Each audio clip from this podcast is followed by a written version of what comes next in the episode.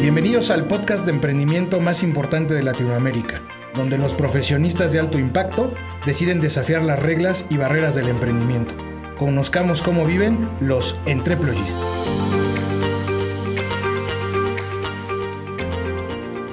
Bienvenidos Entreployees a una emisión más en donde los emprendedores de alto impacto vienen y nos platican sus historias, a veces de éxito, a veces de fracaso, pero a veces también historias de vida que nos ayudan a entender más el mundo del emprendimiento.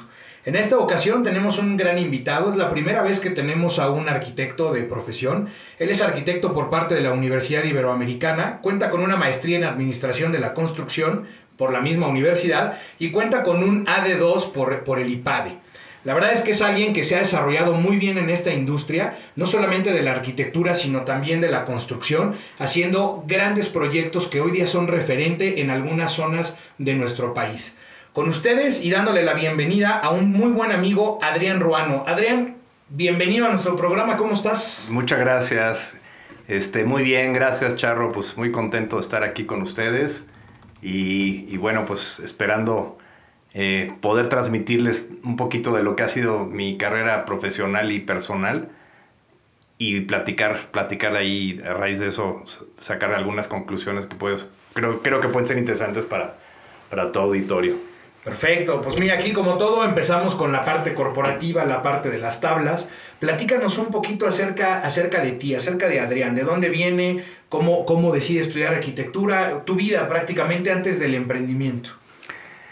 Sí, bueno, eh, el antecedente de, por qué estudiar arquitectura, en primer lugar, bueno, pues mi papá, mi papá es arquitecto, entonces yo tuve ese referente en casa desde niño, eh, vivimos en casas diseñadas y construidas por mi papá, y bueno, siempre, siempre tuve ese, gusanito, ¿no? De, de, ver lo que hacía mi papá, iba a su oficina, eh, de chavo, iba, pues, veía los respiradores, los planos, las reglas, test, todas estas cosas y la verdad me, me llamaba mucho la atención.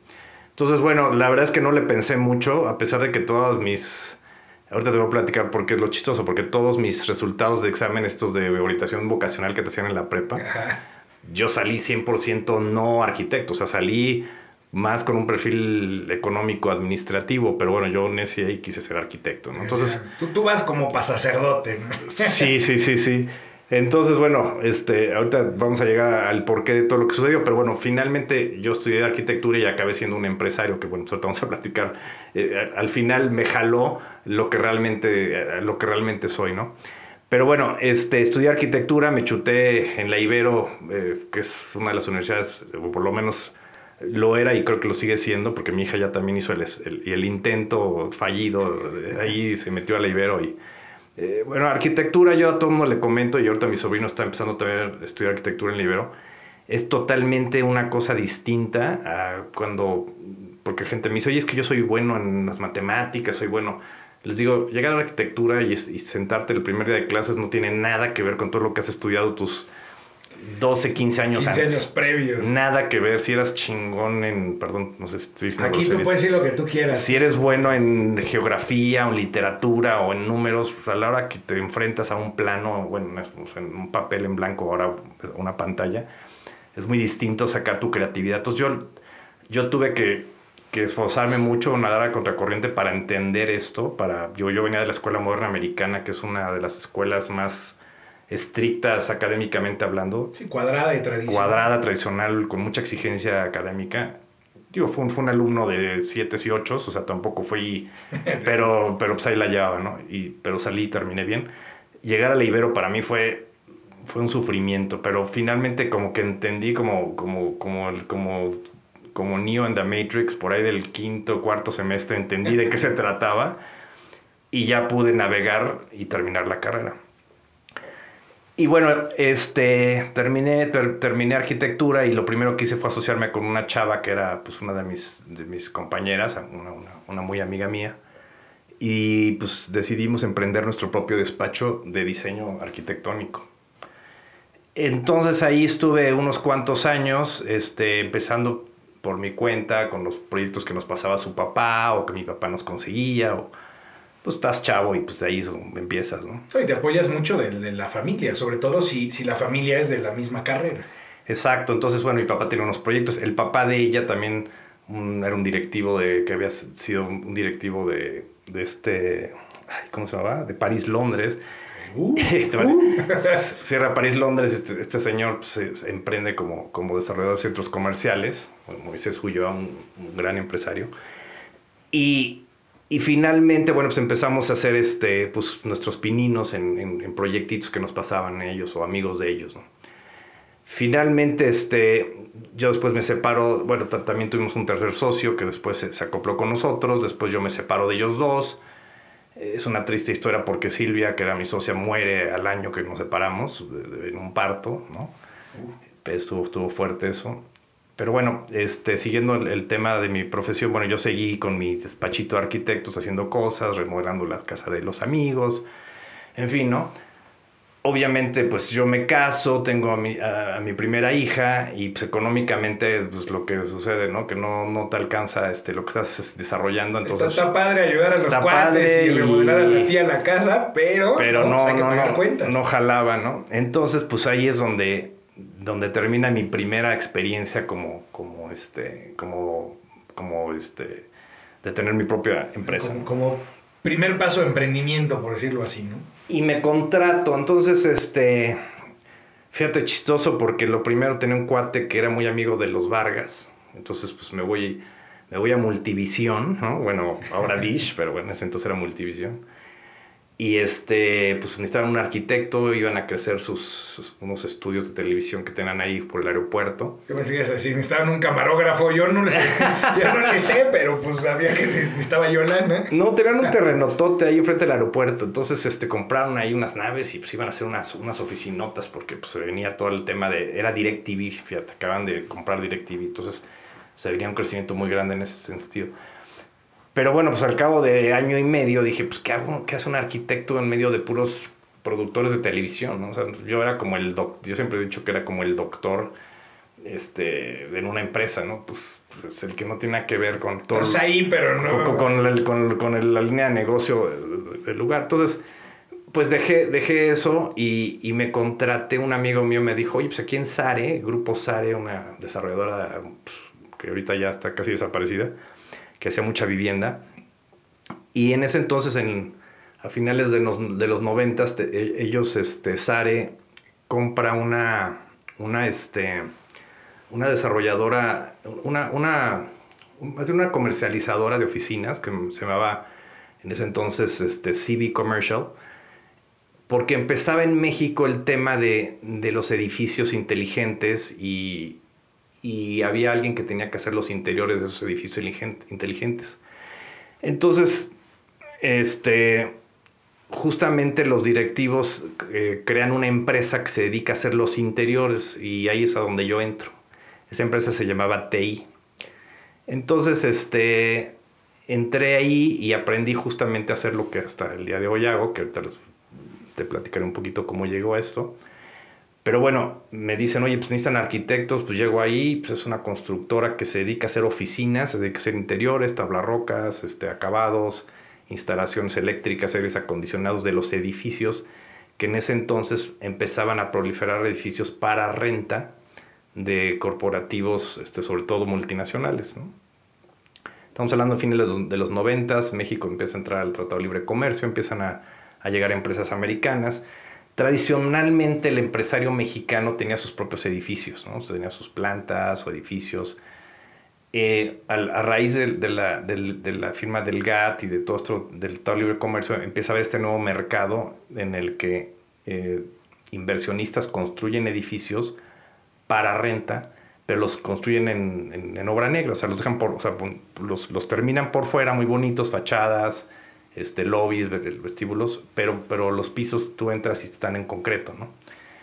Entonces alguien tenía que hacer esos interiores y eso es lo que justamente este nicho de mercado lo toma esta empresa, que se llama digo, TI, tomaron las siglas de Tenant Improvements, y empiezan a hacer estos interiores en los 90. Bueno, yo entré a esa empresa y estuve ahí prácticamente hasta el 2001 y justo en, esa, eh, en ese momento decido pues yo emprender por mi propia cuenta por segunda vez y ahí es donde ya empiezo a hacer, justamente fundo, fundo la, a, mi empresa que se llama Tesca tomo el nombre de una constructora que mi papá también, también una constructora que había tenido mi papá durante muchos años, también se llamaba Tesca. Y, bueno, pues tomo el nombre, le cambio, le cambio las letras y, y, con, ese, con esa razón social jalamos. Y bueno, pues estoy hablando ya que el año que entra cumplimos 20 años, ¿no? Órale, antes de que, antes de que nos platiques un poquito de esa, de esa empresa, platícanos un poquito primero, eh, previo, eh, y, haciendo referencia a esta parte corporativa que es importante. ¿Tú crees que, cuál crees que ha sido uno de los mejores proyectos o, de los mejores resultados que diste como, como corporativo? ¿Hubo algo que dijeras, eh, pues esto fue mi orgullo siendo Godín, por decirlo así? O sea, cuando yo estaba trabajando como para, para TI, yo, yo era un gerente de obra o un, project manager, era, era la palabra en inglés. Y, y, bueno, las cosas que, que, hacíamos un poco diferentes y que ahora seguimos haciendo es que, es que los gerentes, más allá de ser un... la forma tradicional de una constructora de tener residentes en las obras, Aquí la idea era tener un project manager en sitio, 24/7, revisando los costos. Esa era mi, mi función. Entonces, eh, a mí me tocó trabajar en ese entonces, en el, en el 2000, arrancamos con un proyecto muy grande de 25 mil metros cuadrados para Chrysler, donde me tocó ser el, el líder del proyecto junto con, con, otro compañero, Polo, y un equipo que teníamos de más de 20 personas en sitio. Eh, puros, nosotros teníamos 30 bajos Polo y yo, y los demás eran puros chavos, de ahí para abajo éramos puros, puros chavitos. o sea, buen ambiente. Buen ambiente, había chavitas de la náhuac, chavitos de la náhuac del sur, este, en fin, este, y, bueno, pues un montón de trabajadores, ¿no? Y nos aventamos a ser los interiores de, de, lo que fue en ese entonces Daimler Chrysler, que se estaban fusionando Mercedes con Chrysler en ese entonces, que ya se volvieron a separar. Entonces nos tocó hacer ese corporativo que todavía existe en Santa Fe, fue de los primeros corporativos en Santa Fe este, estoy hablando del 2000. Y ahí sigue, y bueno, pues fue, fue, fue un orgullo hacer esa obra, muchísimos este, retos, muchas complejidades, tenía dentro un banco, tenía adentro de este edificio, tenía un auditorio, pues con toda la tecnología de un auditorio, hace cuenta, pues un teatro, ¿no? Eh, tenía eh, una cafetería impresionante, una cocina industrial cañoncísima, tenía más aparte, pues todo lo que eran las oficinas, ¿no? Tenía un área de presidencia también muy sofisticada, todavía me acuerdo, tenía un baño ahí blindado que este, el cuate de seguridad llegó y sacó una pistola y empezó a dispararle a la pared para ver si, si resistía las balas, porque el directivo, el presidente de Chrysler México tenía que estar, tenían un shelter en caso de un... Sí, sí, yo no sé quién iba a llegar al piso veintitantos a balearlo, ¿no? Pero bueno, este, cosas muy chistosas. Pero, pero bueno, sí, sí, sí fue yo creo que fue uno de los retos más interesantes que tuve eh, en, mi, en mi etapa Godín, como, como tú ahorita Órale, pues eso está padre, pero es que fíjate, esas, historias yo creo que son bien importantes. Y no solamente te dan el, el, nombre, el prestigio de haber trabajado para una corporación de ese tamaño o para un proyecto de ese tamaño, sino que también pues te da tablas, ¿no? ¿Cuántas, cuántas cosas no enfrentaste en ese mismo proyecto como project manager eh, al estarlo desarrollando? O sea, estar supervisando, estar viendo que las cosas salgan bien. Y obviamente en términos de obra, sea eh, exterior o interior, pues siempre hay una cantidad de broncas, ¿no? No, bueno, una complejidad impresionante. O sea, yo lo que he pedido es que en las obras que hacemos nosotros, que son obras interiores, tienes alrededor de 25 especialidades en un, en un mismo cuarto, puedes tener 25 especialidades, ¿no? O sea, el que te hace la tabla roca, el que te hace la pintura, el que te hace la instalación eléctrica, el que te hace el aire acondicionado, la detección de humos, los rociadores contra incendio, los circuitos cerrados de televisión, los controles de acceso, la carpintería, la herrería, los tapices, los plafones, la iluminación, los pisos.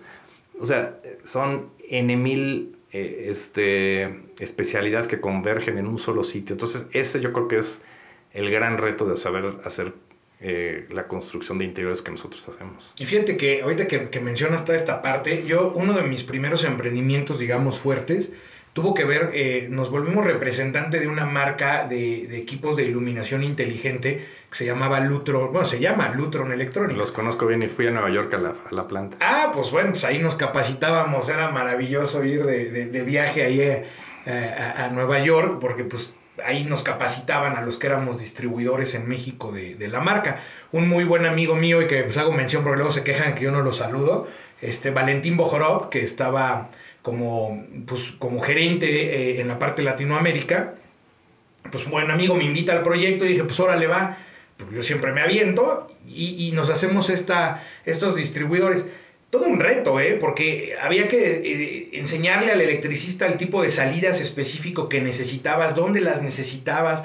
Y nosotros llegábamos a, a poner nuestros equipos, pero prácticamente ya al final de la obra, y siempre, siempre, siempre había broncas o faltaba un cable, o no lo habían puesto bien, o quedaba chueca una caja, o híjole, era, era de verdad un infierno. Al principio, pues uno más chavo se quiere rifar y ganar todo, te quieres comer todo el pastel tú solo. Ah, sí, nosotros hacemos instalación y todo. No, hombre, no sé las broncas en las que nos metíamos. La cantidad de toques eléctricos, quiero aclarar, que nos pusimos. Eh, y que hoy día, bueno, mil veces pago porque lo hagan antes de jalar, o sea, salvo que sea de gran necesidad poner un contacto, pero fue una buena experiencia, pero súper complejo el tema que comentas, ¿eh? O sea, todas las áreas que se involucran en una... Y es una parte de la obra, o sea, ni siquiera es la obra completa. Sí, el, edificio como tal lo estaba haciendo eh, G-Acción, que eran, eran de este, era este grupo inmobiliario. Este, y ellos se encargaban de... E, ese fue otro de los retos, que ellos seguían trabajando, digamos, haciendo, iban todavía colando losas hasta arriba y nosotros abajo íbamos eh, haciendo, levantando ya los muros interiores. Pero imagínate, pues se nos metía el agua y boom, o sea, se inundaba todo, porque pues, el edificio seguía abierto. Entonces, este, sí, fue un relajo y tenemos que rehacer otra vez todo, porque, pues, este, digo, ya después aprendo, o sea, yo ya en la experiencia que tengo ahora, pues, obviamente yo le digo a los clientes, no puedo empezar la obra interior hasta que no esté perfectamente sellado un edificio, eso es, absurdo, es ridículo, ¿no? Pero bueno, en ese entonces pues, estábamos chavos, nos decían, no, pues, ustedes aviéntense, ¿no? Y ahorita que hice los toques vacío, porque tenemos una anécdota muy chistosa que nos acordamos este, mucho los que estuvimos ahí en el proyecto. De hecho, uno de mis socios este, estuvo trabajando ahí también, de, fue, fue de los, este, ahí, nos conocimos en, en Chrysler. Y Mike Rangel, este, nos acordamos mucho de un cuate que era el encargado de la electricidad de, de por parte de Chrysler. Un güey que puta, arrogante como, como él solo y un día llegó y dijo, vamos a conectar aquí ya los tableros, me vale madre. Entonces llegó, abrió los tableros y se ha metido un, un toque, güey. Así que casi salió volando el cuate. No, no, no, o sea, nos moríamos de la risa por payaso. Claro, claro. ¿Cómo, ¿Cómo, hay gente así? O, sea, era un ingeniero y hace cuenta nos quitó a los electricistas. A ver, quítense. Ustedes no saben nada. Llega con su, saca sus navajitas, ¿sabes? Este, suiza, no sé, y pum, ¿no? no, no, no. El, el dos, qué bueno, para que se le quite. Sí, sí, sí, sí, sí, muy chistoso. Está padre, digo, está padre ese proyecto, ¿qué? ¿Y el edificio seguirá estando igual? O sea, con, los, con, con el auditorio este y todo, ¿o ya...? Creo que como, digo, como Chrysler ha tenido distintas este, pues, fusiones y sí, anda con revisiones y demás, yo creo que ya lo han modificado el interior. Hace unos 10 años más o menos acompañé a unos brokers a ver el edificio, estaba más o menos parecido a lo que habíamos hecho nosotros. Pero no, no, pues eh, eso, eso también es una cosa que pasa mucho con los, con los interiores corporativos, son muy efímeros. No dura, es rarísimo ver un espacio de interiores que hayamos hecho, por ejemplo, en el 2000, 2005. Incluso a veces proyectos que hicimos hace cinco años, llegas y ya tiraron todo y volvieron a hacer otra cosa. ¿Y eso es por qué? ¿Porque cambia la moda, la tendencia? No, yo creo que va, va, más ligado a las necesidades de los, de, los, de los corporativos, de los clientes, que al final son, los corporativos son, son los clientes, ¿no? Entonces las empresas son muy dinámicas, ¿no? Entonces creces, decreces, te fusionas, te divides, te, ¿no? Sí, cambia el tema. No, antes tenías oficinas, ahora son caballerías, luego ya no, ahora todo es abierto. Esa es otra cosa, también han cambiado, lo que tú estás diciendo, las tendencias también han cambiado. Eh, y también por eso hay muchos cambios también, sobre, todo en los muebles, en la arquitectura del interior, también va cambiando también un poco por la moda. Pero casi siempre obedece más a cambios funcionales que, estéticos.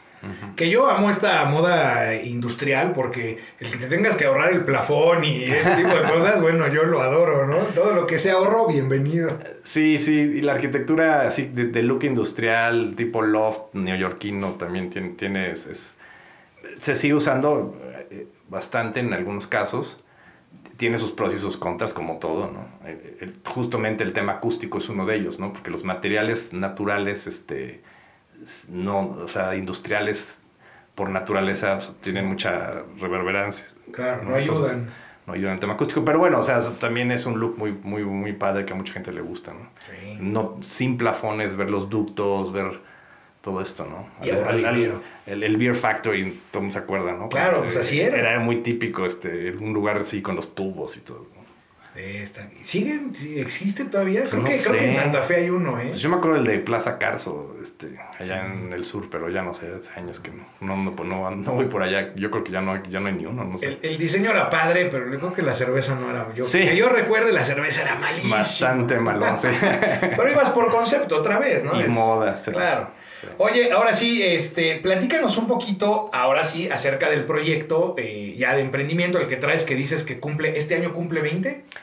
Este año 19, el año que entra cumplimos ya 20, te digo, nac- nacimos oficialmente en el 2001, cuando yo todavía trabajando para esta empresa de TI, vienen, viene un amigo arquitecto, que era, yo tengo familia en San Diego, vienen pues, un, un arquitecto amigo este, que venía con un proyecto que quería meter a México de los, de los supermercados estos de Waldos, que ahora pues, los ves por muchos lados. ¿no? En todos lados. del One Dollar Store, que, eran, que era un concepto que nació en, en- en Baja California Norte.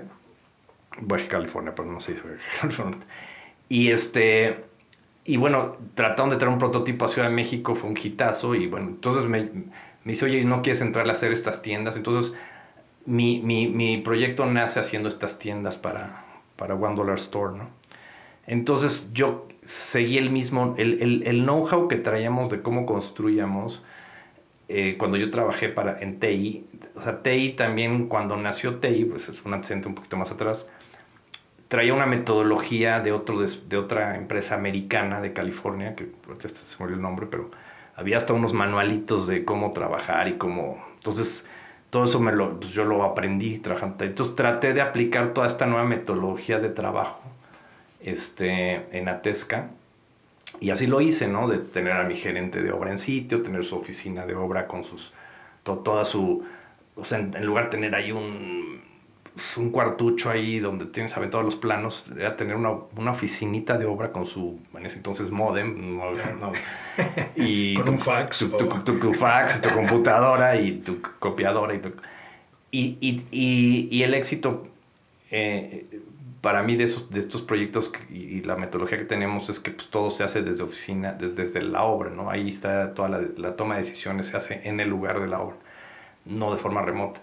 Y, y entonces este, así fue como empezamos haciendo estas tiendas y la verdad con muy, con muy buenas... No, y este, tienes más control de lo que está pasando. Tienes más ¿no? control. Y tiempos de respuesta más rápidos. el project cosa. manager es el, de- es el que toma las decisiones en sitio, ¿no?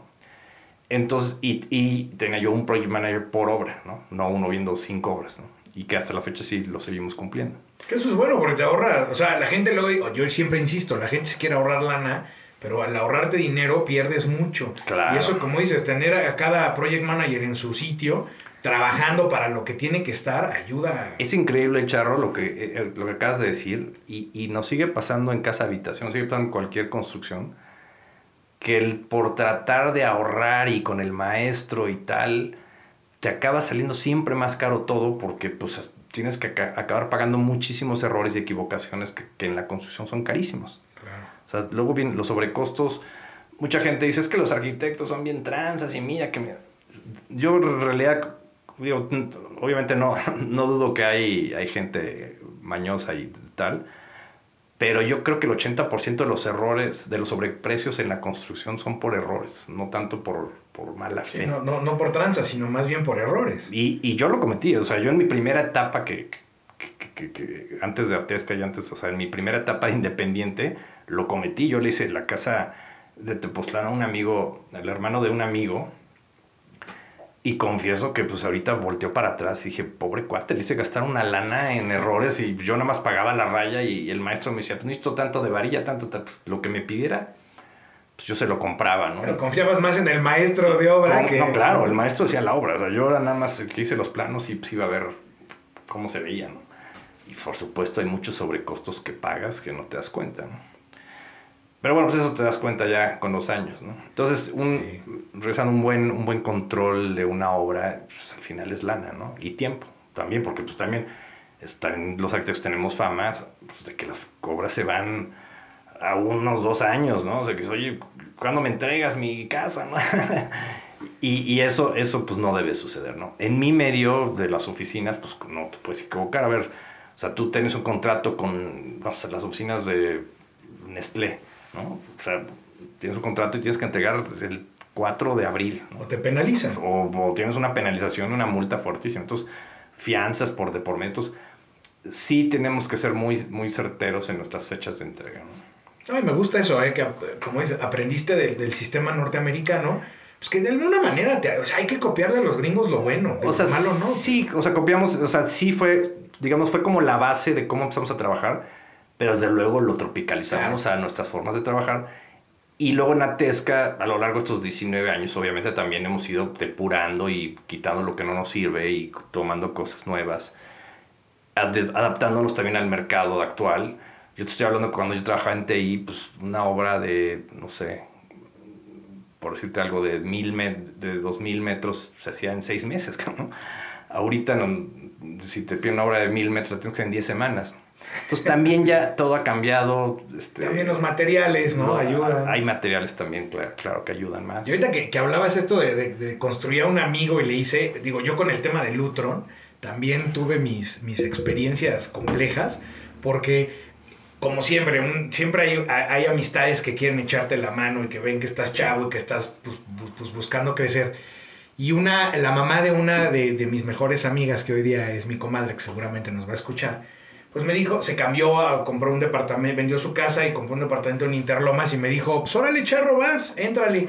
Le hice el presupuesto y todo, y como bien dijiste ahorita, confías en el, en el, te, primero te quieres comer el mundo tú solo y luego eh, el, confié en el, en el chalán, ¿no? En el cuate del, del... Le pagué por adelantado al plafonero y se peló con toda la lana. Sí, sí, sí, Y empezó a hacer el plafón con unas porquerías. Pues claro, cuando la mamá de mi amiga pues, me dijo, oye, ¿qué onda, no? O sea, pues obviamente yo en ese proyecto no gané nada y debo de verdad de, de agradecerle a, a, Silvia, eh, a doña Silvia, que se, pues que se portó a todo dar, se apiadó. ¿no? Se apiadó y que, y que entendió de alguna manera pues que estás joven, ¿no? Y que pues a veces... Te pues, chamaquean. te chamaquean, ¿no? Y también compartió conmigo un poquito el, el, digamos, el riesgo, la pérdida. Yo le agradezco un chorro. Digo, hoy día seguimos siendo grandes amigos. Yo uh, adoro, de uno de mis mejores amigos se casó con, con esta amiga. Y pues obviamente doña Silvia, que ahora la pasa muy bien porque sé por ahí en, en Baja California, pues un saludo. Pero, eh,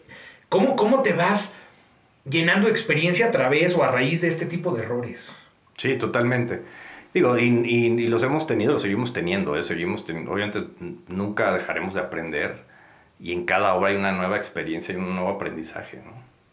Ok, y entonces empiezas a desarrollar ya la empresa y viene la pregunta, ¿qué es lo que más disfrutas de ser emprendedor? Digo, ahora ya no eres Godín, ya pasaste esa parte, ahora 20 años de emprendimiento. Fíjate que yo lo que, lo que me gusta platicar mucho es que, este pues cuando nace Atesca, pues obviamente yo hacía todo, ¿no? Digo, sí tenía mi a Eduardo Valdés, que, que, que, si escucha este podcast lo saludo con mucho, mucho cariño porque fue mi primer gerente que tuve en, en, Waldos, haciendo el, primer Waldos en, en, este, en Lomas Taurinas, no, Lomas, ¿qué? ¿Cómo se llama? Ya se me olvidó, por ahí por Escaposalco. Ay, Lomas Taurinas. No, no, no, este, perdón. hasta se me olvidó el nombre ahorita, perdón. En Lomas de Sotelo. No, es, por es, por, no, perdón, es por Naucalpan, pero ahorita se me fue el nombre, Luma. En fin, este, sí, porque la parte de los Waldos normalmente están en zonas populares, ¿no? porque son, están dirigidas a ese nicho de mercado. Pero bueno, este, lo que yo te quería comentar es que pues yo hice de todo, ¿no? Primero, pues desde administrar pues, todo el negocio, desde eh, pelearme con los, proveedores, los proveedores o subcontratistas, este, estar ahí eh, con los clientes, ¿no? Después, unos años, eh, un año después, fíjate, lo que me ocurre es que buscando yo clientes para, para Tesca, me acerco a un, a un, a lo que entonces era CB Commercial, se convirtió en CB Richard Ellis, que es una inmobiliaria ahora, pues, las más grandes del mundo, como ahora se llama CBR nada más. Y ahí me dicen, ¿sabes qué? Me interesas, pero tú. Entonces, este, me ofrecen una lana de sueldo, lo volteo a ver, pues mi familia, mis necesidades, dije, pues no me quedaría mal. Pero ya había arrancado mi proyecto, ¿me entiendes? Entonces dije, no lo quiero dejar. Entonces busco a varios este, candidatos y finalmente di con Mike, que te digo que había sido mi, mi, mi amigo ahí en, en, la empresa anterior. Mike se, se, hace cargo de Atesca un año y yo me voy a CBRE y abrí el área de Project Management. Y bueno, pues ahí, ahí este, fue donde pues, me hice de un socio, ¿no? Y yo agradezco mucho a Mike porque pues, él, él pues, se, se, echó el tiro porque pues, todavía no sabemos, era muy incierto el, el arranque, ¿no? O sea, pues, son empresas, cuando empiezas a arrancar de un, te puedes caer muy fácil, ¿no? Aguantamos así un año y después al año yo ya me regresé a Tesca y seguimos. Y bueno, pues yo ya, ahí ya dividimos, ¿no? Ya, ya, yo ya dejé de ver la administración, que quedó manos de Mike, y yo veía la comercialización y la operación, ¿no? Entonces, he pasado de ser, te digo, arquitecto, que fui en mi primera etapa diseñador, después a ser constructor, porque estaba yo de, de lleno metido en la obra. Después paso a ser más administrativo, más empresario. Y ahorita, eh, bueno, unos años más adelante entró Alex López Malo, mi tercer socio, en el 2005, entonces él ya se hizo cargo, él se convirtió en la figura administrativa, Mike pasó a la operación y yo me quedé en la parte comercial. Entonces ahora soy más vendedor, por decirlo de alguna manera, ¿no? Entonces, este... Y ahora es lo que más disfruto, fíjate qué chistoso, o sea, finalmente mi camino ha ido más hacia la parte comercial, me, me encanta hacer presentaciones, tomo cursos de presentaciones, este, ver cómo tratar de entender a los clientes. O sea, al final este examen vocacional, ¿no? Este de la prepa, sí tenía razón. sí. Qué locura. Bueno, pues por algo están esos exámenes, ¿no? O sea, digo, no, no quiere decir que no, pero... No, sí, totalmente. Y me sigue encantando la arquitectura y tengo el sueño de que algún día cuando sea viejito voy a volver a agarrar, eh, en este caso, la computadora y hacer, hacer a lo mejor una casa, no sé, ¿no? El AutoCAD, ya estoy viejito yo con eso. Pues ya hay hasta nuevos programas. Yo me quedé en el AutoCAD, ¿eh? O sea, cuando...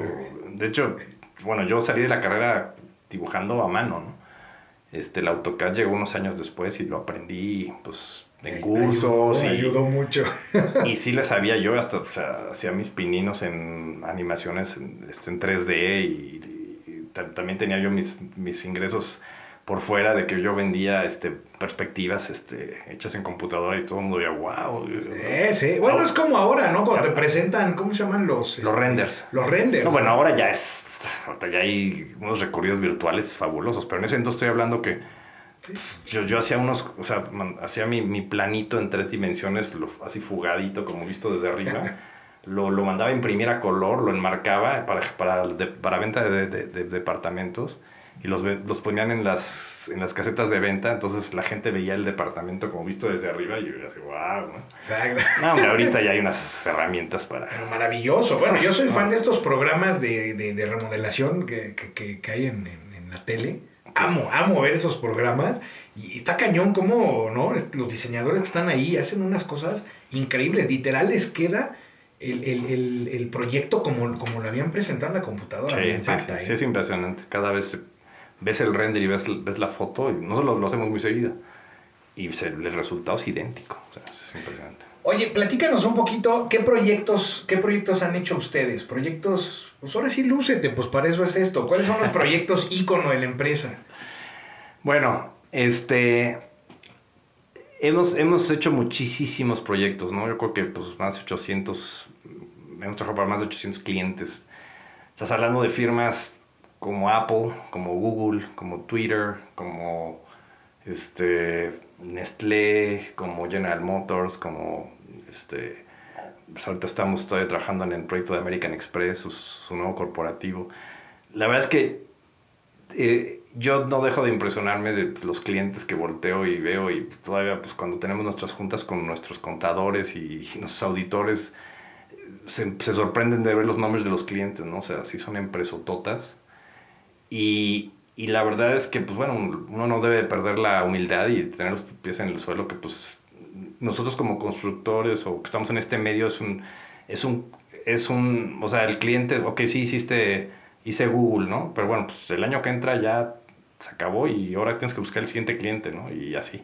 Claro, hoy haces Google, mañana puedes estar haciendo el cuarto de un amigo, por decirlo así. Sí, sí, también. O sea, pues ahí, este, ahorita pues en la crisis, obviamente los, los proyectos de oficina, pues, está eh, hay toda una discusión sobre qué va a pasar con el espacio de la oficina, pues que es lo que, yo, lo que nosotros hacemos. Eh, lo del home office, ¿no? que ahora se, se, discute mucho qué tanto va, van a girar las empresas hacia el home office o qué tanto van a seguir en un espacio eh, donde todavía la gente tiene que, que, que, transportarse a veces hasta horas para llegar al sitio de oficina. Entonces hay muchos cuestionamientos que todavía no se sabe dónde va a acabar esto. Todavía estamos, como yo digo, todavía estamos abajo del agua estamos a la mitad de la pandemia, nadie puede tener la bolita mágica qué va a pasar cuando salgamos del agua.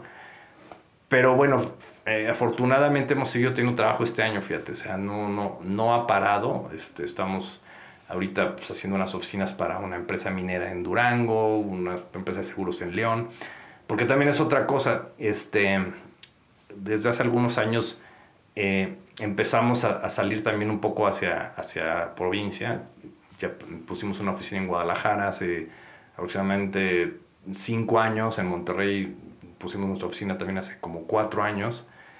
Estamos, luego tuvimos la locura, esto fue antes, fíjate, de irnos a abrir una oficina en Colombia. Entonces abrimos una oficina en Bogotá hace seis años ya, que también ha sido ahorita referente ya en el mercado colombiano. Digo, Colombia es una economía un poco, bueno, más, más pequeña que la mexicana, pero pues con un dinamismo bastante interesante. Muy parecidos los colombianos. Somos súper parecidos. Yo creo que somos, de, todos los países latinoamericanos, creo que somos los dos que más nos mm, podemos parecer. Totalmente de acuerdo contigo. Yo que pues, desde, el 2014 que abrimos Colombia para acá, híjole, yo creo que he ido a Colombia muchísimas veces y sí, totalmente, o sea, somos súper parecidos en mil cosas, ¿no? Este, sobre todo con el bogotano. Porque luego también ya tienen sus peculiaridades, ¿no? Medellín, Cali, son, son distintos. Medellín tiene sus cosas. Bueno. ¿Qué digo? tiene su fama. Exacto. Y este, y bueno, pues este, eh, eh, la, la, ventaja de, trabajar con empresas multinacionales es que hemos podido trabajar para los mismos clientes en Colombia que en México. Hicimos Chop en Cali, Chop en Medellín, hicimos un proyectote para Chop en Monterrey. Hicimos Honeywell en Bogotá, hicimos Honeywell en San Luis Potosí, en Ciudad de México. Este, en fin, o sea, muchos clientes que, han sido en los dos países. Y, fue por eso que nos aventamos, porque nuestros clientes como son multinacionales la mayoría, entonces hay mucha, a veces te sirve, a veces terminábamos los proyectos, yo me acuerdo cuando terminamos Credit Suisse, este, la, banca esta suiza, nos decían, oye, ¿no tienen alguien en Panamá? Me urge una... No, no quieren irse a Panamá a hacerme mi oficina. No, espérate, ¿no? Claro. Eh, no, porque meterte ahí, ahí ya la experiencia que vas a agarrar en el tiempo no tendría sentido. Sí estaría padre ir a Panamá, armarles un proyecto, pero las broncas que te vas a meter en ir a un lugar donde no conoces realmente el, sistema. Sí, sí, lo que hemos escuchado, por ejemplo, el mercado colombiano, es que nosotros somos constructoras. A ver, como arquitecto, pues, tú puedes hacer planos aquí donde estoy para algo que se va a construir en Hong Kong, ¿no? Pues eso no tiene bronca, pues nada más mandas los planos. Pero la construcción. Pero la construcción es conseguir, pues, los carpinteros, los tablarroqueros, los, ¿no? Y, por ejemplo, Panamá es, es, tiene fama de que es un, es un lugar donde está muy cerrado a recibir trabajadores de fuera entonces hay muy poca mano de obra calificada y muchísimo trabajo. Entonces eh, es muy complicado construir en Panamá. Entonces, bueno, por, por alguna razón ahí no hemos entrado. Pero en Colombia sí hay muy buena mano de obra. Es un país que ha tenido acuerdos con México, la Alianza del Pacífico, que ahorita, bueno, nos, ahorita ya, ya está, se quedó un poquito en stand-by, pero pero bueno, ha habido represión entre los gobiernos. Entonces, bueno, eso nos ayudó a abrir Colombia, nos, nos apoyó mucho eh, en ese entonces Pro México, que ya desapareció, otras las cosas que desapareció este presidente. Tristemente. Pero Pro México nos ayudó, hicimos hasta la Embajada de México en Colombia, la remodelamos. Ellos nos presentaron a muchos, este, a muchos eh, jugadores del mercado colombiano. Entonces, este, eso nos ayudó a, a, a ir para allá. Y la verdad es que Acabamos de construir un proyectote para un, un banco muy importante allá que se llama Credibanco. Un proyecto muy, muy padre, creo que ha sido de los proyectos más interesantes que hemos hecho en, en, en Bogotá. Hicimos un WeWork de 9000 metros, hicimos ya una, una cervecería de este grupo Avinbev, que ahora es el, dueño del grupo Modelo. Este, hicimos también una, un, un, edificio para ellos allá. Entonces ha estado, ha estado interesante cómo nos Ah, bueno, pues proyectazos, pues sí. Sí, la verdad Por eso aquí invitamos gente, vean de qué calibre, ¿eh? más. Oye, pero hay un proyecto así super ícono o no? ¿Hay algo que ustedes digan, digo, esto yo sí nunca me lo, nunca me lo imaginé? ¿O, o más o menos todos oscilan con, con proyectos como lo que nos has No, no, son todos muy distintos. Son muy distintos. Los hay proyectos, digo, ahorita que dije Credit Suisse, no se me olvida un proyecto que tuvo una exigencia. Los bancos en específico y estos bancos de inversión, tú que fuiste casa bolsero, bueno, para hacer una mesa de dinero es todo un rollo. O sea, tienes que tener los sistemas, ahorita que hablas de electricidad, unos sistemas de, electricidad. O sea, una mesa de dinero no se puede quedar sin luz, ni o sea, los traders tienen, son, son como unos... Sí, sí, sí. Como, unos, este, yo le llamo pues, como, como la elite, ¿no? Del medio, y entonces tienen que tener todo perfecto, no les puede, o sea, tienes que tener respaldos de energía eléctrica, UPS, plantas de emergencia, aires acondicionados redundantes. Y que no se vea un mendigo cable por ahí. Que no vea un cable. o sea, pero desde el punto de vista funcional, este, requiere de muchísima infraestructura que no ves, ¿no? Lo que no se ve, eso es lo más caro en un proyecto de interiores, Pero yo creo que el proyecto más icónico de todos, desde luego, pues es Google. O sea, el de aquí de el corporativo de, de, Montes Urales fue, fue, la verdad, todo un reto. Ahí tuvimos a este de gerente a, Jerry, a Gerardo Escalante, que fue nuestro project manager y todo un equipo de, de, personas que no, no voy a decir todos porque se me va a ir alguno, pero bueno, fue un proyectazo. Nos, el, el, el, diseño fue de una firma que se llama Oxígeno Arquitectura, que también la sufrió, la sufrió mucho. ¿Y por qué? Porque Google es una empresa, o por lo menos hasta antes de la pandemia, ¿no? Porque ahorita dicen que no van a regresar a trabajar hasta el junio del 2021, ya dijeron, ¿no? Por la pandemia. Pero bueno, este, hasta antes de la pandemia, bueno, las oficinas por excelencia más fregonas sean las de Google y no nada más es porque tengas la resbaladilla, ¿no? Que, que todo el mundo vio alguna vez el videíto de...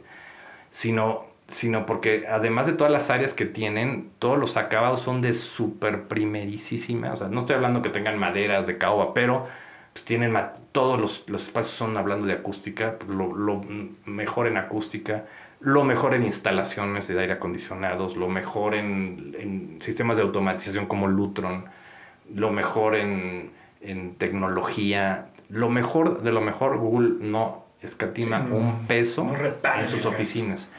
Y cosa curiosa, porque después hicimos Apple, este... ¿Aquí en Santa Fe? No, se, se mudaron a Reforma. Ok. A, a, a, Torre Reforma, un edificio que está a un ladito de, de, la Torre Mayor. Este, en una, también, una oficina también muy bonita, diseñada por, por, por unos arquitectos este, ZBA también muy bonitos, pero no, no con ese nivel de Google. O sea, no, no, o sea, no sé por si te... A lo mejor voy a decir alguna tontería, pero nada más para que te des una idea en la escala, le invirtieron 3 a 1. O sea, lo que Google le invierte contra Apple. y aparte de Google, las oficinas, o sea, yo antes, antes de que empezara la pandemia, estábamos por, por armar un evento para emprendedores dentro de Google, que ya lo hemos hecho en las oficinas de Microsoft, donde invitamos a 15, 20 emprendedores de muy buen perfil a un evento como, pues, pues, pues, un evento privadito, ¿no? Para hablar de emprendedores y que hagan networking y demás. Y, y, estábamos en pláticas con Google para hacerlo en una de estas salas Diego Rivera o la otra que es este Frida Kahlo ¿no? Que está muy chistoso ese concepto. Pero padrísima las oficinas, o sea... Muy padres. Y el concepto que tienen ellos hacia, hacia el empleado, ¿no? Te sientes cansado, mira, ahí hay una salita de descanso, échate una... ¿no? Échate una jetita o que te traes hambre, mira, ahí hay, ahí hay un refri con, con, con, con, frutita o con... O sea, todo, todo también muy natural, ¿no? Exacto, buscando, la, buscando siempre el bienestar del empleado. Ese es, ese es mucho el, el, el, el foco hacia donde va Google y eso lo, lo percibes en las oficinas. y que me imagino que eso tienen un, tienen un gimnasio charro, que bueno, o sea, ya quisieras por City, o sea, ahí en Montsurales. tienen una sala de meditación, tienen hamacas, tienen... Eh, pared para escalar. Pared para escalar. Tienen un espacio para videojuegos, o sea, nada más para videojuegos, pero si te quieres aburrir, te quieres meter ahí, chévere. En fin, tienen huertas ahí, tenían una, hicimos una huertita de jitomatitos que son los que se consumen ahí mismo en la, en la cafetería, la cocina, bueno. y es que todo eso te cambia como empleado, como hasta como visitante, llegas y dices, wow, esto es Disneylandia, ¿no? Está... Claro, porque buscan lo mejor de lo mejor, eh, tener a los mejores empleados, este que quieras, como, como, así como quieres entrar a Harvard o quieres entrar a Stanford, quieres entrar a Google, como, si quieres es como el... E, es, e, es, es, un aliciente para cualquier profesionista que sale de la carrera entrar a. ¿no? Totalmente. Yo por eso te digo que estábamos buscando el espacio y, y justo en, la, en la, una de las consultoras con las que yo colaboro tiene sus oficinas enfrente. Y había veces que hasta Los Ángeles Azules estaban tocando en la azotea, ¿no? Entonces la gente caminaba y estás escuchando ahí el, ¿no? Este, cómo están tocando. La verdad, bastante, bastante padre. Oye, pues eso me gusta, pero no nos desviemos mucho porque si no, nos aventamos aquí todo el día. Sí, claro. Dinos algo. Eh, decías, ¿qué es lo que más disfrutas de ser emprendedor? A mí, a mí lo que más me gusta es ver crecer a toda mi gente, o sea, ver crecer a todos los, a todo, cualquier, les llamamos a tescos, cualquier persona que trabaje en la empresa, justo lo que estamos hablando de la gente, a mí es lo que más me motiva. O sea, ver que todos crezcan, ver, ver pues, que la, la, recepcionista ya entró como una chavita que pues, ¿no? nada más recibía gente y ahora ya pasó al área de administración y que tenga chance de crecer y, y, y el que entró como un residente de obra, pues ahorita sea un gerente, un project manager y, y, así que todos, yo creo que por eso, créeme que pues yo a lo mejor hace 10 años hubiera dicho, pues ya estoy del tamaño que tengo que estar y... Pues, y ahí la dejo. Y Me digo, la llevo tranquilo. No, no quiero ser slim ni nada, pero tengo lo que necesito. Pero el hecho de seguir creciendo y seguir buscando otros mercados y seguir este, implementando cosas nuevas, en mi cabeza está que lo hago para que la gente que trabaja en Atesca tenga un crecimiento profesional. Es como que lo que más me motiva. Y eso me encanta, ¿eh? porque aquí hemos tenido tres, cuatro personas que justo han dicho lo que tú, sea, la importancia del empresario con su responsabilidad con el empleado, no solamente de pagarle, sino de hacer lo que ellos también crezcan. Porque en la medida en la que ellos vayan creciendo, como dices, profesional y personalmente, de empresa también. Sí, sí, sí. Yo, a, a, mí me, me, impacta cuando hay gente que le hablas de capacitación y lo primero que dicen, ah, oh, es que no jodas, la capacitación cuesta un dineral. No, no, dineral te va a costar no capacitar a tu gente. Lo platicamos ahorita que hacemos referencia a una de las empresas que tenemos aquí enmarcadas, ¿no? De, de cómo le costó a grandes industriales en la época, en la década de los 70, principios de los 80 perder su industria derivado de no capacitar, de no tecnificar. De no invertir en su recurso no humano y material. Exacto, ¿no? Claro. Está, está, cañón. Ahora, ¿qué es lo que menos disfrutas de ser emprendedor? Pues bueno, desde luego hay descalabros, ¿no? Tú, tú cuando empezaste que dijiste vamos a hablar de, de, los triunfos y los, y los, ¿cómo dijiste? Y los fracasos. Los fracasos. Pues claro que, que los hemos tenido y este, nos hemos topado con, con clientes complicados, ¿no? Y, y, y, clientes que han sido, la verdad, han sido muy pocos los casos, pero hemos tenido, hemos tenido este, algunos, pues con muy mala fe, ¿no? O sea, mala fe de quererte fregar. ¿no? Gandallas. Gandallas. Y digo, afortunadamente en el, en, en, en el medio, eh, pues digamos, las, las grandes empresas, pues no están no siempre tienen, la mayor parte de las veces no tienen esa vocación, ¿no? Pero sí hay gente luego malosona, ¿no? O sea, me acuerdo un corporativo danés, no voy a decir nombres de empresas, pero, pero le hicimos sus oficinas, quedaron muy padres, se inauguraron, vinieron directivos de Dinamarca, los solicitaron. Y este cuate pues no tenía presupuesto para el mantenimiento pues, en los siguientes años, ¿no? Porque se lo acaba, no, no sé cuál sería su problema. Entonces nos fregó a nosotros, ¿no? Entonces pues empezó, esto está mal, esto está mal, esto está mal, y pues nos, en ese entonces, estuvieron en el 2005, todavía no, no teníamos la capacidad financiera, pues nos dejó un agujero de 5 millones de pesos, que por poco nos hace desaparecer, ¿no? En ese entonces, pues estábamos apenas, este, pues, teníamos 5 años apenas, este... Y habías pasado la curva del y bueno, yo ya estaba pensando dónde, cómo, pues, cómo, este pues cómo, cómo deshacerme de la empresa y venderla, y, ¿me entiendes? O sea, sí, sí, sí. momentos muy difíciles, ¿no? Este, también tuve, tuvimos un problema muy grave con un, son uno, una persona que pues, yo consideraba un amigo y que, que, hicimos un negocio, negocio juntos y al final nos fregó muy cañón porque él, él, él era la cara ante el cliente final, él, era un intermediario, pero a él le pagaban y él nos pagaba y pues nos dejó de pagar muchísimo dinero y cuando se enteró que íbamos a demandar nos demandó, entonces puta, pasar he pasado también por algunos pleititos legales que, híjole, no te dan ganas de... Sí, que cómo, cómo, cómo, cómo te, pegan. Te desgastan moralmente, psicológicamente. Y luego más siendo gente cercana, por decirlo, ¿no? Eso, eso, eso sí. le da un como, ¿no? Le da como una pimienta adicional al platillo. Sí, sí, sí. Digo, es una... Eh, afortunadamente este cuate pues, ya no lo vemos mucho en el medio, solito las cosas caen por su propio peso y pues, quién sabe que se dedica a otras cosas, ¿no? Pero, pero sí en su momento nos dejó ahí un agujero también muy, muy fuerte. Decía un compadre, hay gente que tiene mucha necesidad. Y hasta la fecha, pues ahí pues, seguimos en una batalla legal que ha durado, ya van, yo creo que ya vamos a cumplir pues, casi 10 años. O sea, esto, esta, esta obra la hicimos en la pandemia pasada. No, pues es... en la influenza. No. Vamos para 10 años. Entonces, esas son las cosas que como, como empresario, como emprendedor, pues la sufres. O sea, también tenemos nuestros altos, o sea, tenemos nuestros altos y nuestros bajos. Que está la parte bonita, pero también está la parte de estrés, de no dormir, de estar no dormir, los dedos por este tipo de cosas. Y pues a veces que tienes que pagar impuestos y la nómina y demás, ¿no? Digo, afortunadamente ahorita somos una empresa bastante sana, pero bueno, pues si tuvimos nuestras épocas, sobre todo al principio, pues de no dormir, ¿no? Oh, y luego que ustedes tienen mucha relación con el seguro social, ¿no? Por, por el tema también de los trabajadores. También hay, ah, hemos tenido nuestros, nuestras bronquillas con el seguro social, afortunadamente ya lo tenemos bastante manejado. Eso, la experiencia.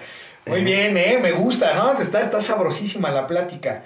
Eh, aquí siempre hablamos de hábitos porque el hábito hace al monje, ¿verdad? Y, creemos que los hábitos que le podemos recomendar a las personas que nos escuchan, buenos hábitos por supuesto, pueden ayudar a que ellos pues fortalezcan esta, esta parte emprendedora, esta parte de sus capacidades y habilidades directivas, gerenciales, pero sobre todo de emprendimiento. ¿Cuáles crees tú que sean algunos hábitos que un buen emprendedor debe de tener? Este, bueno, antes de pasar a hábitos, porque, digo, no sé, es, difícil, he leído muchos libros de superación y de cosas así, de, de, lo que hacen, han hecho muchos empresarios, pero antes de pasar eso, yo, yo, yo me quedo con mi experiencia de vida que, que emprendí en algo que yo sabía que yo sabía hacer, ¿no? Que yo, que era, porque escuchas mucho de, oye, me salió un negocio de, no sé, o sea, de aguacates. He conocido amigos que se dedicaron, que pusieron bebidas gaseosas de no sé qué, ¿no? Oye, ¿tú le sabes a eso? No, pero suena buen negocio, ¿no? amigos que han puesto restaurantes, bueno, primos, amigos, en fin, te metes a cosas que no le sabes.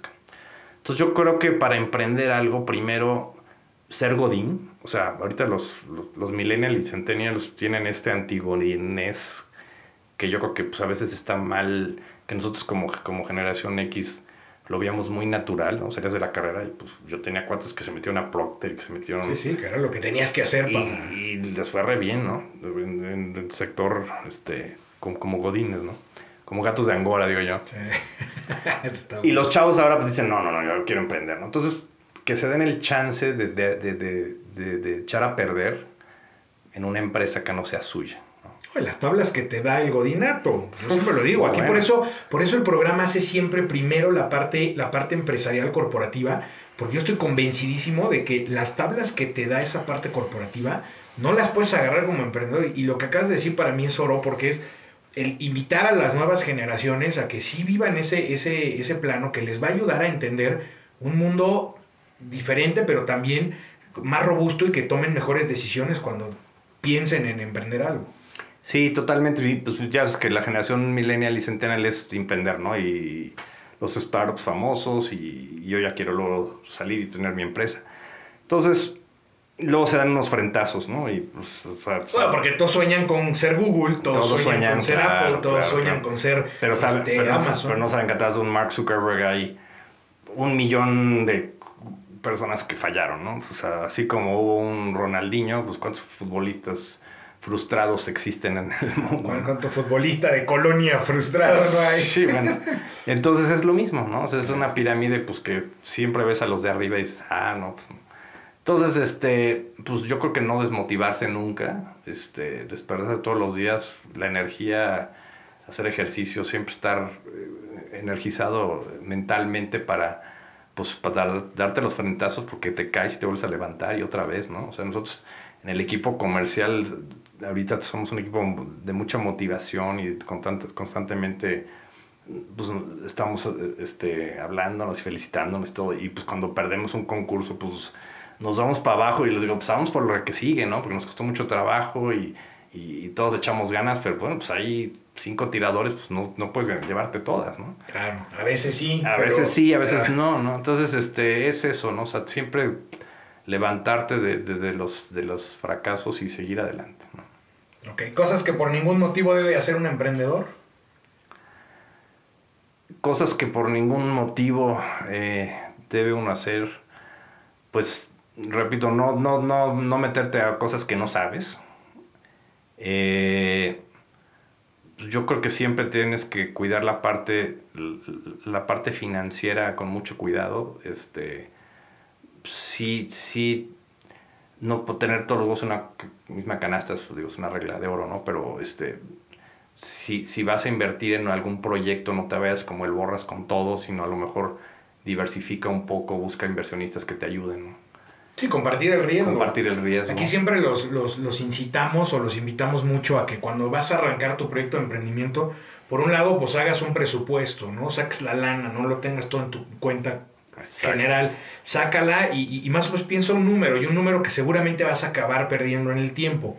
Si puedes minimizar el impacto del riesgo atrayendo inversionistas, pues tráetelos. No necesariamente el inversionista es socio. Entonces, plantearles un buen proyecto. Y, la gente, yo, yo aquí lo reitero siempre, cuando tienes un buen proyecto, está bien armado, el dinero llega solo. Hay mucha gente que siempre está dispuesta a meterle lana a algo diferente o algo que sabe que le puede funcionar mejor, porque hoy día los bancos dan una miseria, o sea, 3%, 4%. Pues, la gente no quiere tener su lana parada, pero tampoco quiere meter su lana en algo que pues suene suene tonto o que, o que seguramente se ve que el fracaso está más, más que marcado. Entonces, si esta parte que dices a mí me gusta mucho, ¿no? La parte de la planeación financiera, poner atención en ello. Eso es súper importante.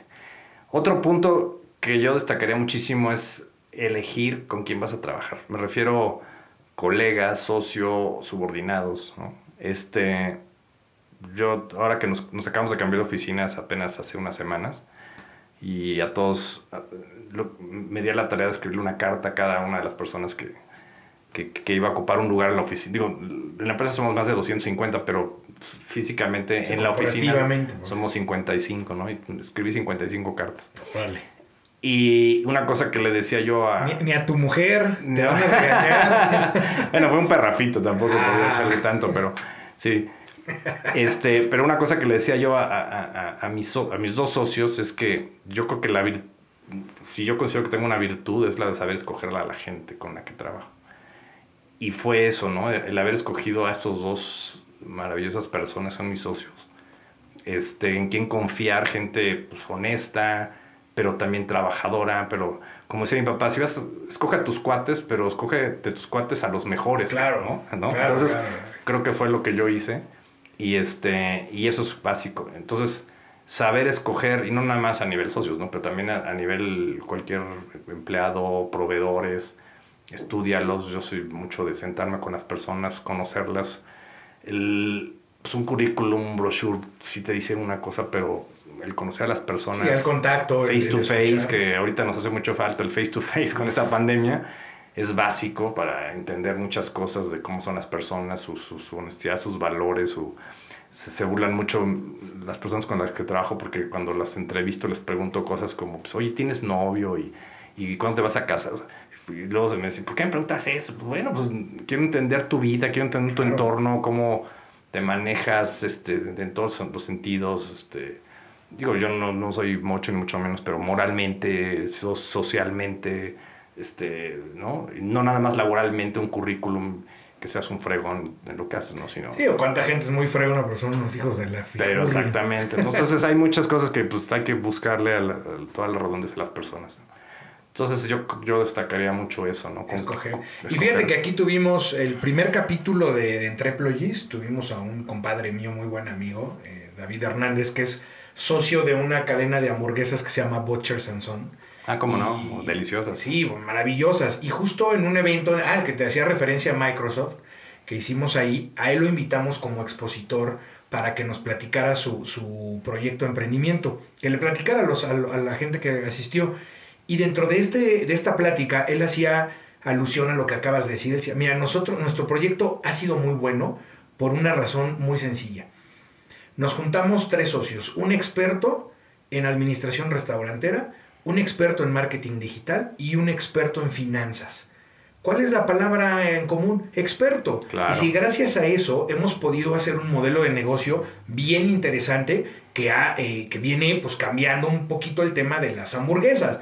Porque cuando él empezó el rollo, la gente le decía, ¿cómo vas a vender hamburguesas? ¿Cómo Como vas a...? un commodity, ¿no? cómo- claro, ¿cómo vas a competir con McDonald's, Burger King, bla, bla, bla? Ujú. No, pues él decía, a ver, eso no pasa nada. Y hoy día tienen una cadena pues bastante grande, con unas hamburguesas muy buenas y con un concepto bastante agradable, ¿no? Y ellos son muy pro ambiente y pro mejorar este, algunas cosas. Eh, O sea, el chip es diferente, Claro, claro. cosa que McDonald's no tiene. Bueno, hasta cierto punto, ¿no? Sí, sí, sí, no, bueno, pues platicamos el sábado con unos amigos de cuando llegó McDonald's y las colas que se hacían para ir a McDonald's. Uf. Porque era, era una hamburguesa en ese entonces, pues, tú antes, antes de ese McDonald's ibas a Estados Unidos a McDonald's, porque, pues, ¿no? Claro, no, cuando Ahora- llegó fue un boom, una locura. Y cuando llegó aquí fue una locura. Ahora, pues, ya es una hamburguesa de comida rápida, chafa, este, ¿no? El concepto ya cambió, ¿no? Y fíjate que Barata. y yo de repente sí paso, ¿eh? O sea, no Sí, me sí, molesta o sea, y- nada. las papas pero son buenas, pero... Alguien un día me preguntó, oh, pero ¿te acuerdas de Burger Boy, que eran las mejores hamburguesas? Y- Y yo No. me quedo pensando, si Burger Boy hubiera sido tan bueno, no hubiera, no, no hubiera desaparecido. Sí, no. Sin embargo, no. los- Burger Boy existía porque era lo que había, pero, Es correcto. pero nunca se nos hicieron buenas. O sea, Claro.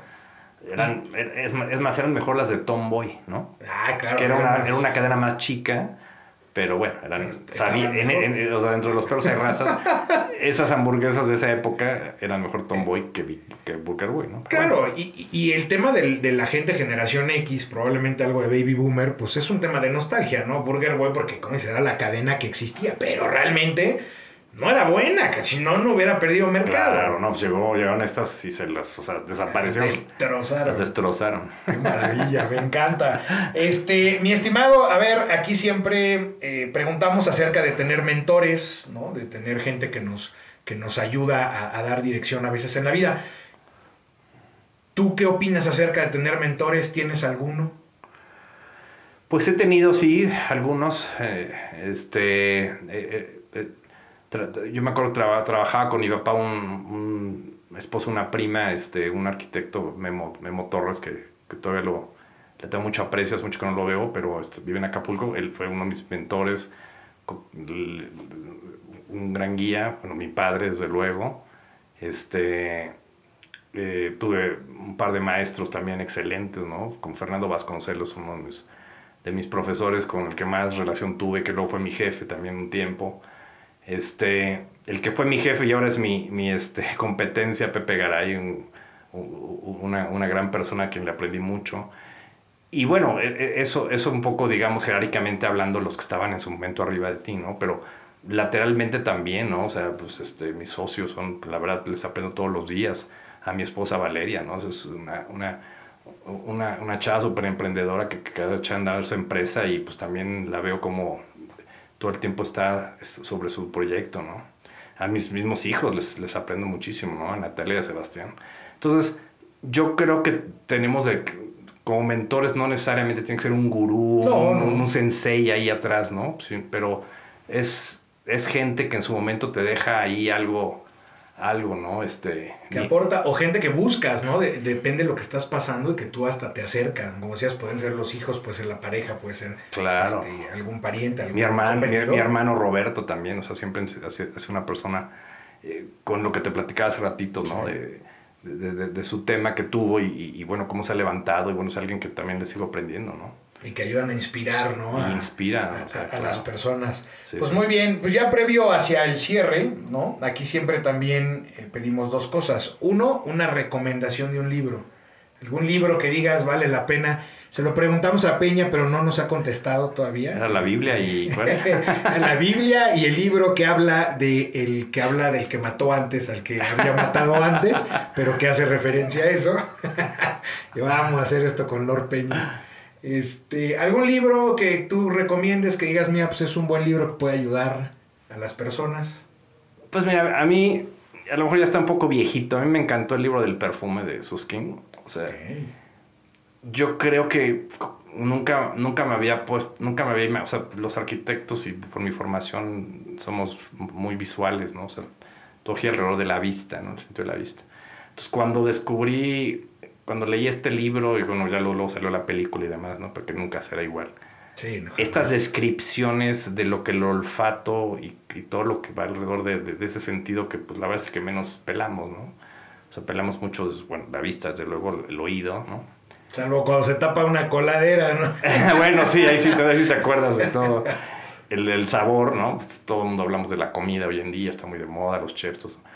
Pero, y bueno, el olfato pues, está muy ligado también a la comida. Entonces, es, es, es, es excepcional, yo creo que estas descripciones del París de esa época, de, del- de- de- de- desde las descripciones de los sitios, todo a mí Sí, me tan encanta ¿no? una, una, una, una- un nivel de detalle de, de cómo vivía la gente. Porque tú normalmente ves una película y ves el- la parte medieval y cómo vivían. Pero cuando te describe los olores que había en esa época, o sea, te das, puedes aterrizar y puedes sentir que estás en ese París donde todo apestaba horrible. Ah, yo hago mucho referencia a eso. Había eh, este, ollas en las calles alternas a las calles principales para que la gente hiciera ahí Sí, sí. Este, pipí, porque la pipí, la, la- la- orina la utilizaban para, para como sellador, ¿no? Para, para las pinturas, por el amoníaco. Pero sí, claro, o sea, no, bueno. Un asco. O sea, para, si para- hoy estás un día al centro de la Ciudad de México, este, después de un meeting y dices, puta, esto huele a basurero, No es nada. no es nada. Nada. Y estamos ya, pues el hombre del siglo XX, XXI, estamos acostumbrados a otra cosa, ¿no? Pero, Sí. pero tú imagínate estar, haber estado en, en esa, en ese romanticismo medieval que todos ves a las, la época de los príncipes y reyes y la madre. No, ha de verse una cosa espantosa. Ay, que la chica que te guste, que llevaba a lo mejor 15 días de no bañarse, ¿no? y, y con el mismo vestido y la misma ropa interior. y- Exacto, ¿Para qué te ¿no? cuento, no? Órale, pues me gusta, ¿eh? Ese libro se me hace muy bueno, muy buena recomendación.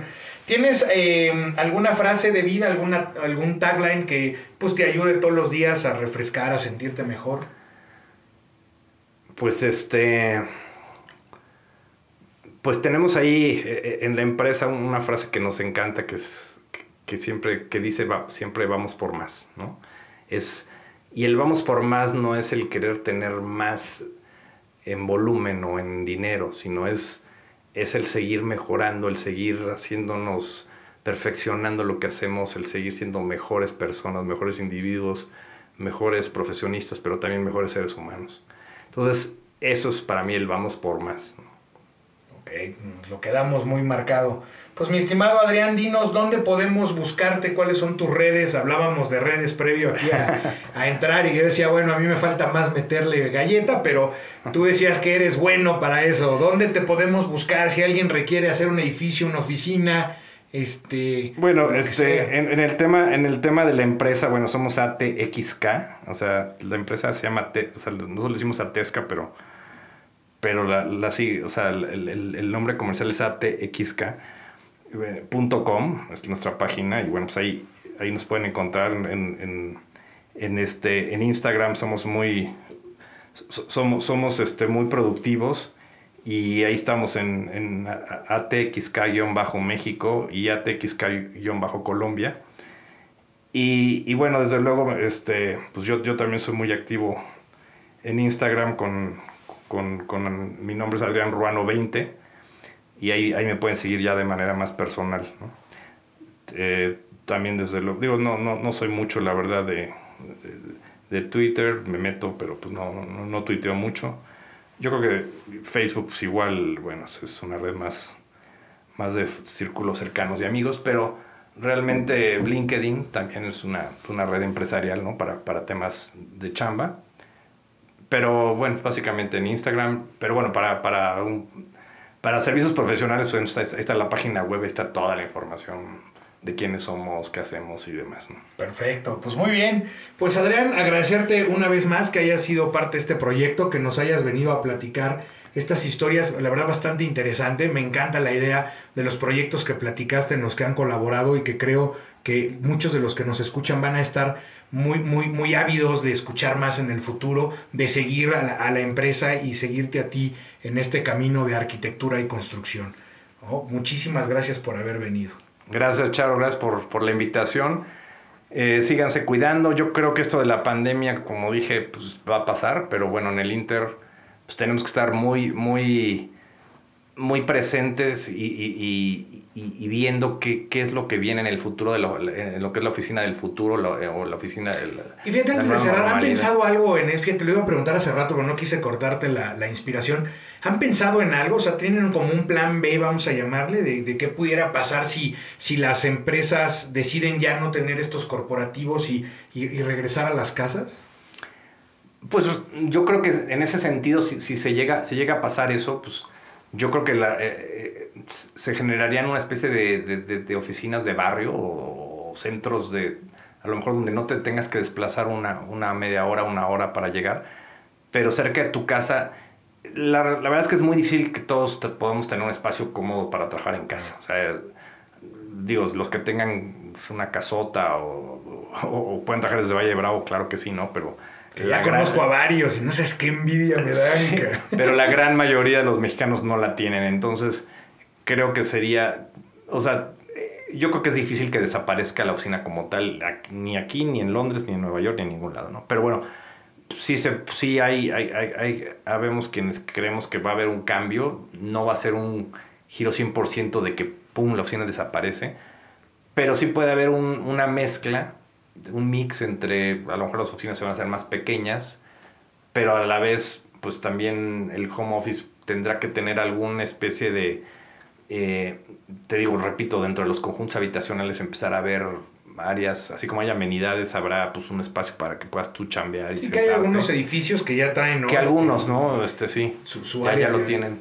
En fin, pues yo creo que va por ahí el camino todavía estamos, hay muchísimos estudios, la verdad no soy tampoco experto en el tema, ¿no? Soy un humilde constructor, pero, pero yo creo que de lo que he leído y todo va un poco para allá, o sea, hacia un futuro híbrido entre home office y, oficina tradicional. Oh, pues súper bien. Pues fíjate que ahorita que haces mención, cuando que estábamos en Cabo, ahí en, eh, donde nos quedamos, este, la casa club al final no tiene administración porque creo que la constructora se fue, no sé, hay un rollo. Y platicando con la gente de ahí, les decíamos, pues mira, aquí puedes armar una oficina muy buena para los condóminos, o sea, para la gente que vive aquí. Y ya no tiene necesidad de ir a las oficinas aquí mismo, o sea, lo podrías adaptar muy bien, hasta meterle lana a los que viven ahí y, no se les hizo mala idea. Fíjate, todo es adaptable, básicamente. Todo, todo se puede ir adaptando poco a poco. hasta una azotea para los que no tengan espacio, ¿no? Un sótano. Exacto, unas láminas y venga. Bueno, pues muy bien, Adrián, muchísimas gracias por haber sido parte del proyecto una vez más.